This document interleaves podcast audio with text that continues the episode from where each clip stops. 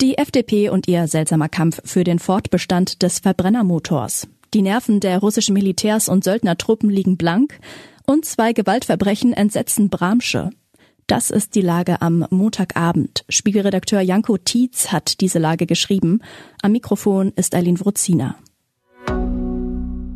Geisterfahrer Wissing. Wäre am vergangenen Sonntag Bundestagswahl gewesen, hätte die FDP um den Wiedereinzug ins Parlament fürchten müssen. Eine Umfrage der Forschungsgruppe Wahlen sah die Liberalen nur bei fünf Prozent, mehr als eine Halbierung des Wahlergebnisses im September 2021. Umso erstaunlicher ist es, mit welcher Vehemenz die FDP eine Politik verfolgt, die offenbar nicht mal mehr bei ihrer Stammwählerschaft verfängt. Das aktuellste Beispiel ist der verbissene Kampf, das Aus des Verbrennermotors zu verhindern, zumindest aber zu verzögern. Die EU-Abstimmung über das geplante Aus für neue Autos mit Diesel- oder Benzinmotor ab 2035 war am Freitag wegen Nachforderungen Deutschlands verschoben worden. Verkehrsminister Volker Wissing hatte gesagt, Deutschland könne einem solchen pauschalen Verbrenner aus zum derzeitigen Zeitpunkt nicht zustimmen. Vielleicht ist es eine Strategie, nämlich die FDP auf unter fünf Prozent zu drücken. Dann muss sie sich nach der nächsten Bundestagswahl gar nicht mehr mit Realitäten und Realpolitik beschäftigen und kann sich wieder ihrem Parteiprogramm widmen. Scharfmacher Prigoschin. Keine Stadt in der Ukraine ist derzeit heftiger umkämpft als Bachmut in der Ostukraine. Seit Wochen versuchen die Russen, die 70.000 Einwohner zählende Industriestadt einzunehmen. Seit Wochen hält die ukrainische Armee dagegen.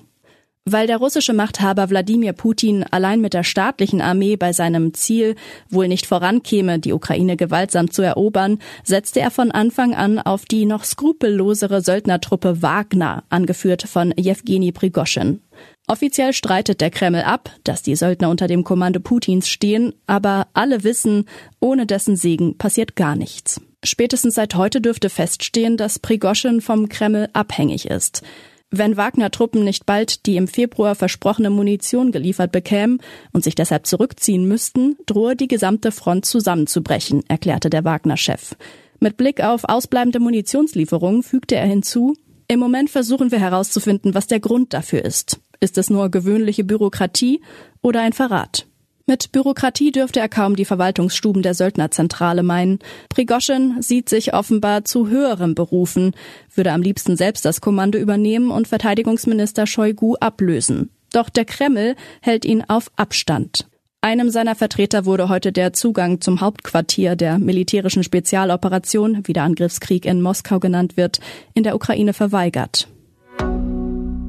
Tatort Bramsche. Binnen kurzer Zeit kam es zu zwei Gewaltverbrechen. Ende vergangener Woche richtete ein 81-Jähriger einen 16-Jährigen mit einem gezielten Kopfschuss hin. Das mutmaßliche Motiv Lärmbelästigung. Am Wochenende wurde eine 19-Jährige am Rande einer Geburtstagsfeier getötet. Das Ganze spielte sich nicht etwa in Berlin oder Frankfurt am Main ab, sondern im beschaulichen Bramsche, einer rund 30.000 Einwohner zählenden Kleinstadt bei Osnabrück. Zwei Verbrechen, beide in kurzem Abstand, beide in einer Kleinstadt. Das Entsetzen ist groß. Beim zweiten Delikt geht die Staatsanwaltschaft von langwierigen Ermittlungen aus. Noch am Nachmittag hatte eine Haftrichterin Haftbefehl wegen Mordes gegen einen 20-Jährigen erlassen.